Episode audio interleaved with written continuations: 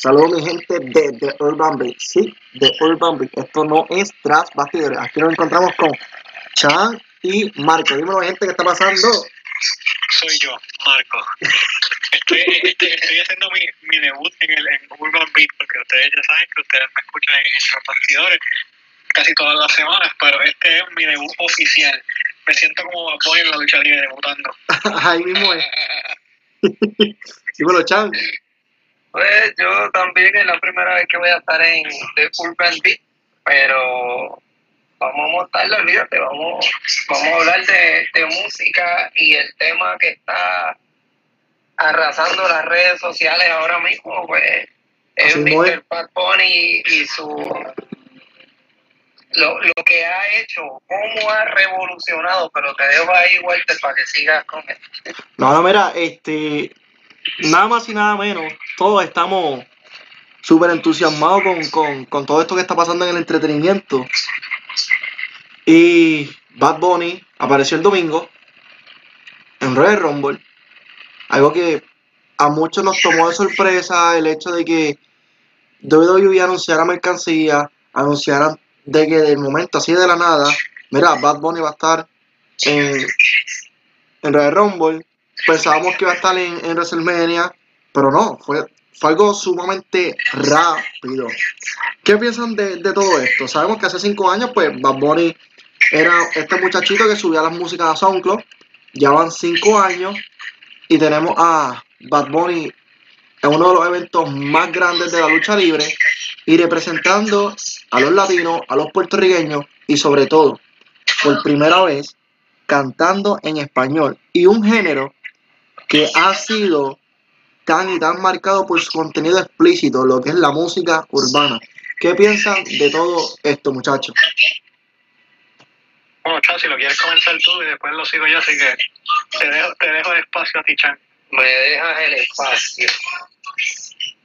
Yo les comentaba a ustedes, yo sé que este no es el programa, pero les comentaba tras bastidores a ustedes que, que, que definitivamente ha sido un fenómeno, un fenómeno en todos los sentidos. Se nota que al chamaco le gusta, le gusta lo que es, lo que es el entretenimiento. Eh, ha sabido lograr captar una audiencia que no estaba, que no estaba contemplada en, en, en el mundo de, de la lucha libre, o por lo menos no se hacía notar.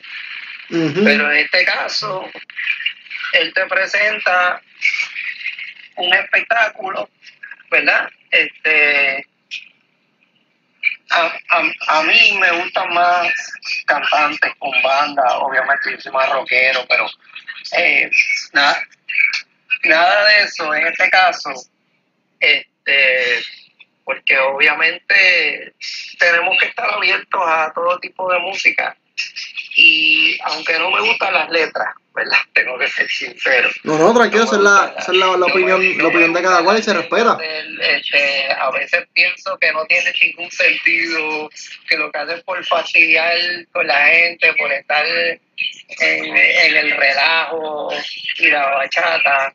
Este, pero nada, esa es su personalidad y se ha notado en otros lugares, como por ejemplo en entrevistas con, con el Molusco, que el tipo realmente es así, que él no, no, no te está presentando una doble cara.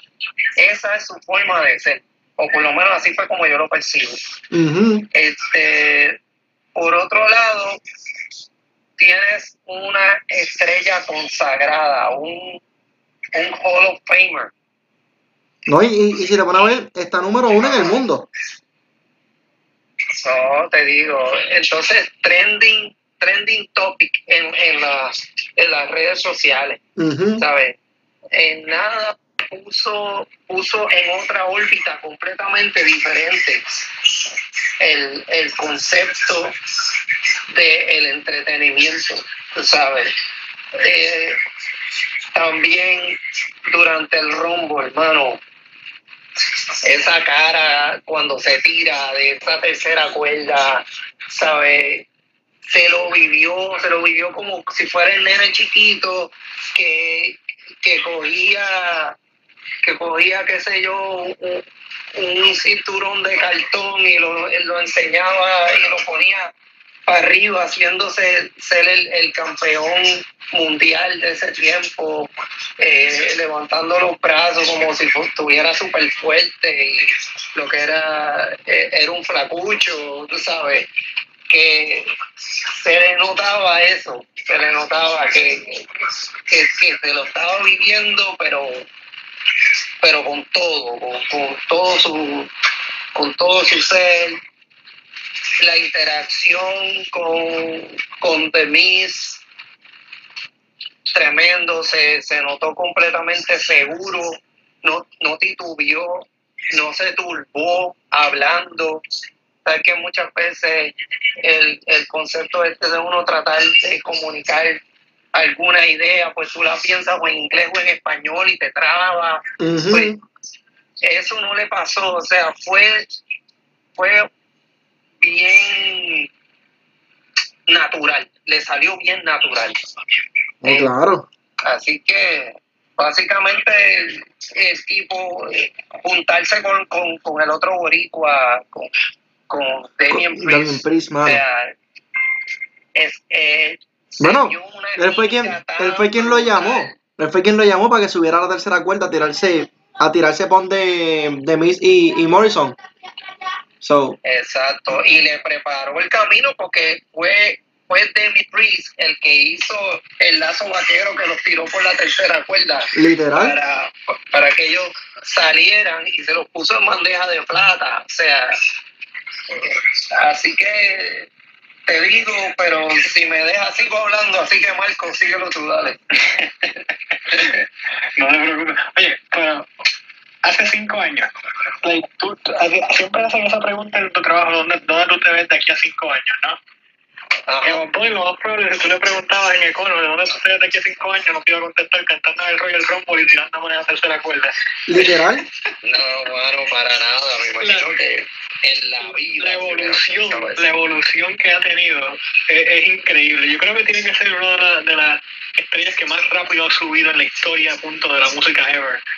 Así, todo eso. Y, Sí. oye, y estoy de acuerdo con Chan, hay parte de algunas canciones que a mí no me gusta su lírica porque, tú sabes, son, son temas medio, medio fuertes, pero eh, no se puede negar que Bunny ha puesto al nombre de Puerto Rico en lo alto en, en todo lo que ha hecho. Y, y está la frase esa de que el cielo es el límite, pero el cielo es el límite para nosotros, para Bunny es, es lo que él le dé la gana. El tipo hace lo que le da la gana. No, no, no voy a hacer el punto de la canción porque después me, eh, este, me pone, me vas a tener que hacer el beat aquí, hablando malo. Pero no, es, es una cosa increíble y, y, te deja, te deja mucho, mucho que pensar. sabes, uno siempre piensa que los sueños de uno son simplemente esos sueños. Pero Bunny ha demostrado que si tú trabajas lo suficiente, ¿verdad? Para, para llegar a tu sueño lo puedes lograr. Mira, una, una, una cosa que yo he visto, y, o sea, yo pues, he tenido el privilegio de, de conocer a, a Benito, y mucho antes de, pues, obviamente, tener la fama que tiene hoy día, y es que él siempre fue de esas personas consistentes, hermano, y todos los meses él sacaba un tema nuevo, cosa de que, ok, si ese tema no se pegó, pues quizás este otro tema se pegue, y siempre, siempre fue carismático, y sí, es como dice Chan, él es así, así mismo como tú lo ves, él es así. Tú lo puedes ver que está vacilando y demás, pero si pasa algo, pasa algo que, que, que no fue del gusto de él, él se pone serio y te dice, mira, eso a mí no me gustó, por esto y esto y esto. O si le falta respeto a alguien, él también te lo dice, ¿me entiendes? Porque él viene de una mamá que es maestra y un papá que es camionero. O sea, tuvo, tuvo un poco de esto y un poco de lo otro.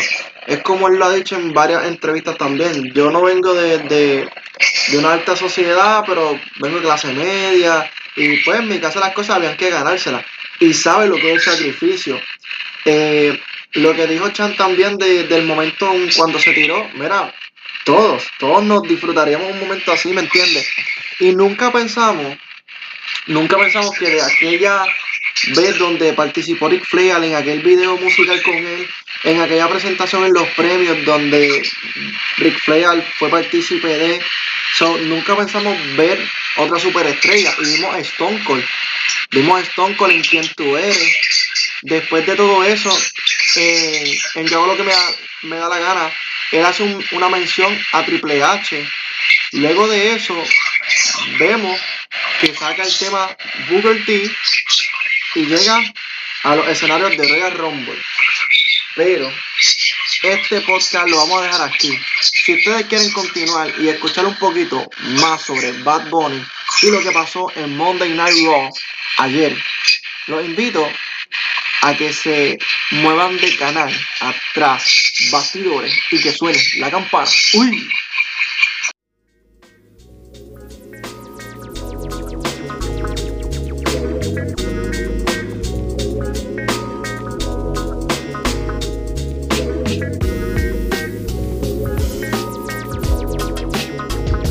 Saludos amigos de Tras Bastidores, les saluda su moderador Dembow para invitarlos a que no se pierdan esta oportunidad increíble de anunciar su música, su producto, su negocio aquí en el podcast más caliente luchístico Tras Bastidores.